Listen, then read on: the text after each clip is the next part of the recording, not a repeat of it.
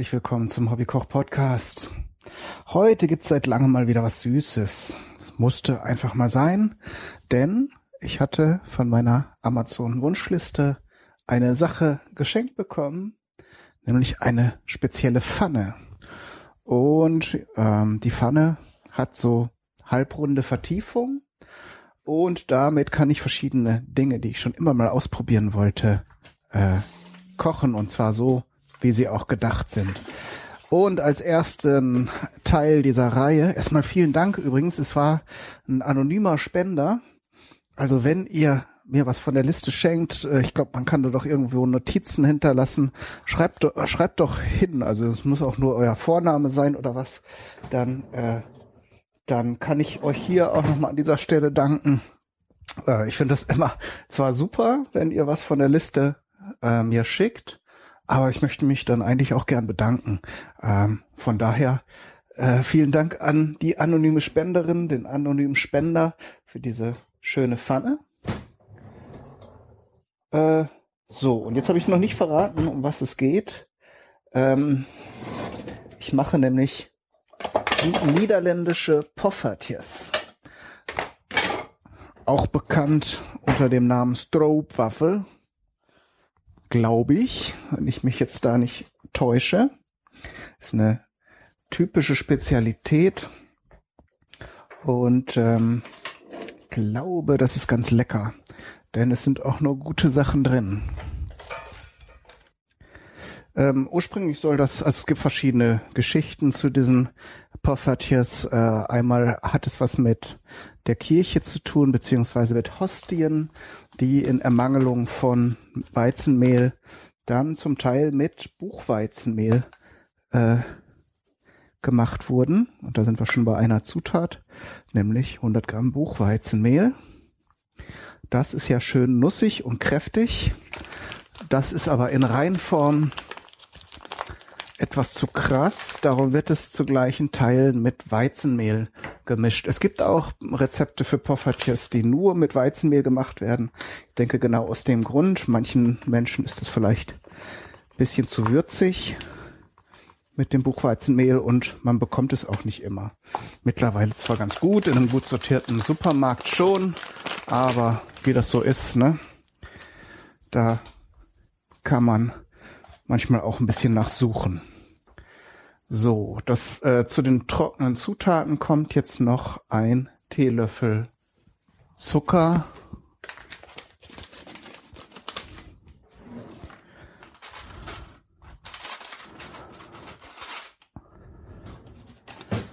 Und ein Teelöffel Salz. Zucker darf ruhig ein bisschen gehäuft sein. Das ist ja eine Süßspeise. Wir werden dann nachher auch noch ein bisschen Puderzucker drüber streuen. Ähm, und beim Salz vielleicht eher ein gestreifter Teelöffel, weil sonst wird es vielleicht ein bisschen zu salzig. Muss jetzt auch kein ganzer sein. Na, passt der nicht in die Packung, der Löffel. So, so geht's. Eingestrichener Löffel Salz. So, als nächstes brauchen wir 350 Milliliter Milch. Das ist relativ viel für die Menge Mehl. Darum wird es auch ein etwas, äh, etwas dünnerer Teig. Aber dadurch, dass die Pfanne ja Vertiefungen hat, man kann das Ganze auch in einer normalen Pfanne braten. Das ist auch kein Problem.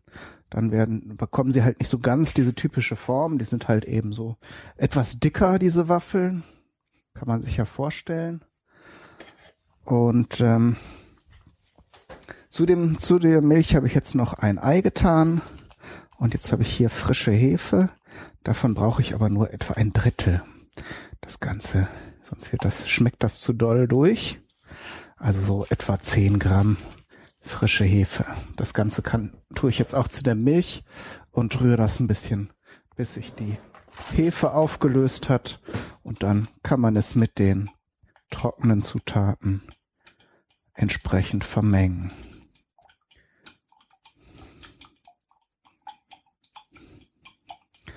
Ja, es ist auch ungewöhnlich. Normalerweise sind solche Süßspeisen Äh, höchstens mit Backpulver. Manchmal verwendet man eben auch nur das Ei, das ja beim Backen auch ein bisschen aufgeht und ähm, überhaupt kein Triebmittel, aber die, die Poffertjes werden mit Hefe locker gemacht.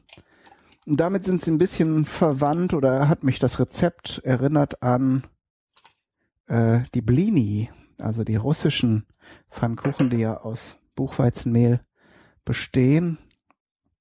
Und äh, eine andere Geschichte ist eben noch, dass das äh, Rezept über fahrende Händler aus Frankreich nach äh, in die Niederlande gekommen ist. Wie auch immer, wir werden sehen, ob die weite Reise sich gelohnt hat durch Zeit und Raum. So, das Ganze ist doch noch etwas dick. Ich werde doch noch ein bisschen mehr Milch zugeben. Das ist manchmal so, das liegt manchmal am Mehl. Da gehen wir jetzt einfach 50 Milliliter mehr rein. Das ist nicht immer so ganz vorausschaubar. So, und dann lässt man das Ganze natürlich ein bisschen aufgehen, beziehungsweise die Hefe sich da so ein bisschen entfalten. Und das Mehl ein bisschen quellen, so dass nachher schöne, lockere, puffige Poffertjes entstehen. So, das dauert ein paar Minuten. In der Zeit kann ich schon mal die Pfanne vorbereiten. Die habe ich natürlich jetzt, weil sie neu war, auch erstmal gereinigt. Und dann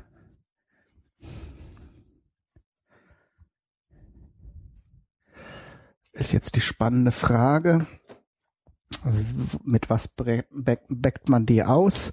Ich werde jetzt also so ein Tröpfchen äh, Erdnussöl reingeben, einfach weil sich das gut erhitzen lässt.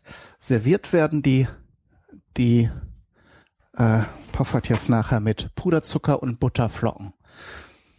Und das ist, glaube ich, eine sehr feine Sache. Das kann ich mir super vorstellen. Also ich habe jetzt in eins dieser äh, sieben Fächer das ist hier eine relativ kleine Pfanne, äh, eben so ein Teelöffel Öl reingetan und jetzt mit einem Küchentuch verteile ich das auf die übrigen Fächer. Das Ganze soll jetzt nicht im Fett schwimmen, aber schon gut ausgekleidet sein, damit es nachher nicht alles anklebt. Darum, also ich habe jetzt noch mal ein bisschen nachgegeben, also lieber am Anfang zwei oder drei Esslöffel und dann so verteilen, dass die einzelnen Fächer der Pfanne gut gut beschichtet sind, aber jetzt auch nicht äh, nachher, dass der Teig in Fett schwimmt. So. Teig kann man ruhig hin und wieder nochmal rühren. Vielleicht haben sich hier und da auch so eine kleine Mehlinsel gebildet.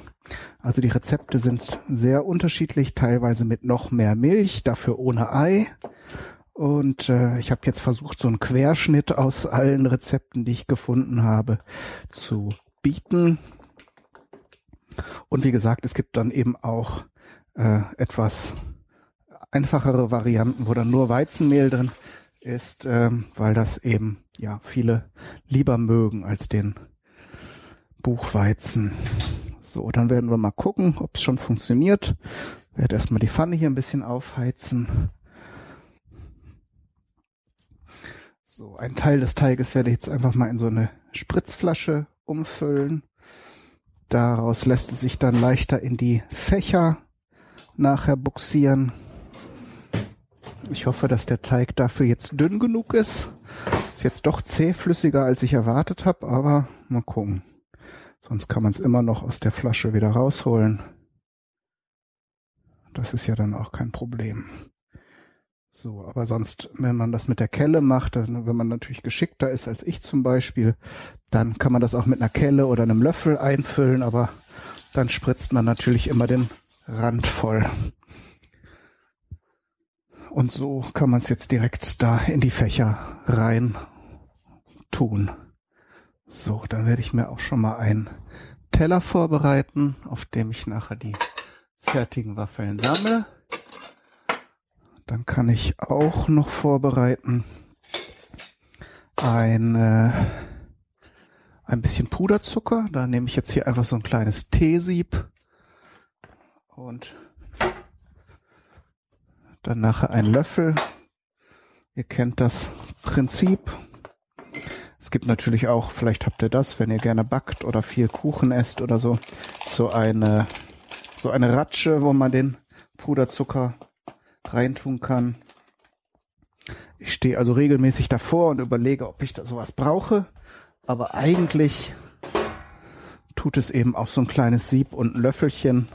Wenn man jetzt nicht jeden Tag Waffeln mit Puderzucker macht, dann geht diese improvisierte Variante eigentlich auch. So, Butter habe ich hier auch schon liegen. Von daher ähm, eine weitere, Vari weitere Variante ist auch ähm, das Ganze mit Zuckerrübensirup zu servieren. Habe ich jetzt auch da. Das können wir also nachher. Äh, Vicky hat eine Freundin zu Besuch und dann werde ich hier gleich mal eine Testreihe anbieten, wenn das Ganze hier fertig ist. So, scheint ja doch die ganze Teigmenge in die Flasche reinzupassen. Mal sehen. Ich lasse das jetzt hier einfach so reinrieseln. Das müsste ja eigentlich gehen.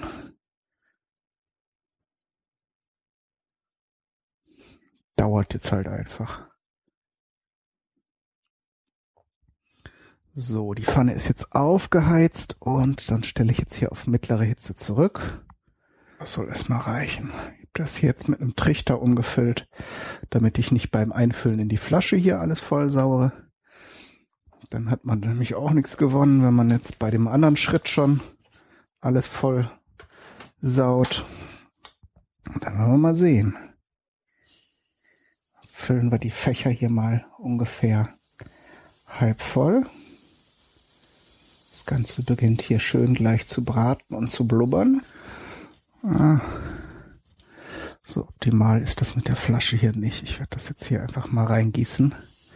Das geht also schneller. Ist die Tülle etwas zu eng. Aber man muss sich nur zu helfen wissen. Ne? werde ich das doch wieder mit der mit dem Löffel machen. Dafür ist jetzt der Teig einfach zu dick. Also das ist in die Hose gegangen hier das Experiment lange gedauert und hat nichts gebracht. Schade. So, das lassen wir jetzt hier ganz gemütlich vor sich hin backen. Und dann nehme ich mir hier schon mal einen Schaschlikspieß. Gucken, ob das Ganze sich löst hier. Ah, super. Das scheint schon mal gut zu laufen hier. Mal gucken. Mal wenden. So, in dem Rezept stand auch, idealerweise sind sie innen jetzt nicht ganz durchgebacken. Also so ein bisschen weich und ein bisschen saftig darf der Teig durchaus sein. Natürlich jetzt nicht komplett flüssig, das wird, glaube ich, nicht so toll schmecken, aber halt so ein bisschen, bisschen juicy sein. Also die Form ist auf jeden Fall schon mal sehr witzig. Geht auf jeden Fall schön schnell ist ein tolles Rezept. Mal sehen, ob die nachher auch schmecken, dann kann man das öfter machen, weil jetzt habe ich ja eine passende Pfanne dafür. Es gibt aber, wie gesagt, Spoiler Alert, noch weitere spannende Rezepte, die man mit so einer Pfanne machen kann.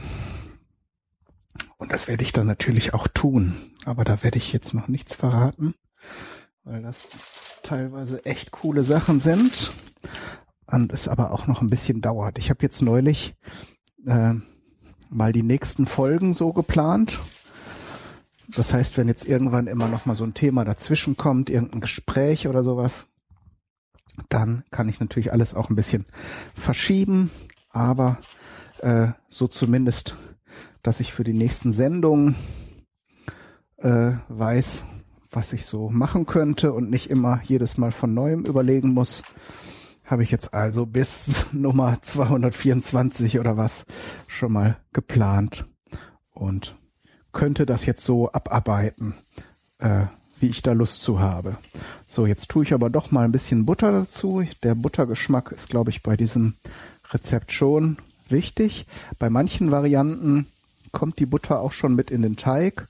Fand ich jetzt aber jetzt nicht so. Also wenn man nachher Butter noch drüber tut ähm, und hier auch zum Braten ein bisschen Butter nimmt, dann muss jetzt auch nicht noch Butter in den Teig rein. Sonst äh, hat das ja eine Milliarde Kalorien. Das muss ja nicht sein. Gut, aber so ein paar kalte Butterflocken, das stelle ich mir sehr witzig vor. Nachher nochmal drüber. Mal gucken, wie die jetzt von der anderen Seite aussehen. Ah ja. Sind jetzt innen doch scheinbar ein bisschen hohl, aber ich glaube, so locker luftig dürfen die ruhig sein. Ich drehe sie jetzt einfach nochmal um, weil eben auch ein bisschen Teig beim Umdrehen an die Oberfläche gekommen ist und die andere Seite auch mal mit ein bisschen Butter in Kontakt kommen soll.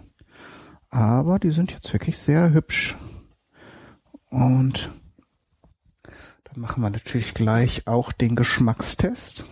Ich glaube, die sind jetzt einfach fertig. So, dann tue ich die hier mal auf den Teller. Puderzucker drauf, reichlich. Also ist ja jetzt nicht viel Zucker drin in den Dingern.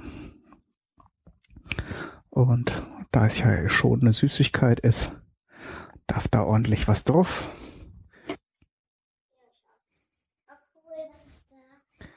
Das sind Poffertjes. Oh ja, von unserer neuen Pfanne. Genau.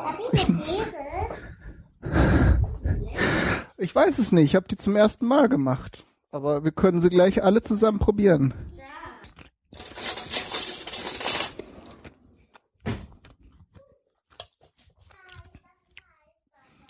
Ja. Da müsst ihr noch viel mehr Zucker drauf tun, glaube ich. Nehmt euch das mal mit in Vickys Zimmer. Geschmacklich sind die auf jeden Fall sehr lecker. Ich werde auf jeden Fall auch mal die Variante ohne Buchweizenmehl ausprobieren.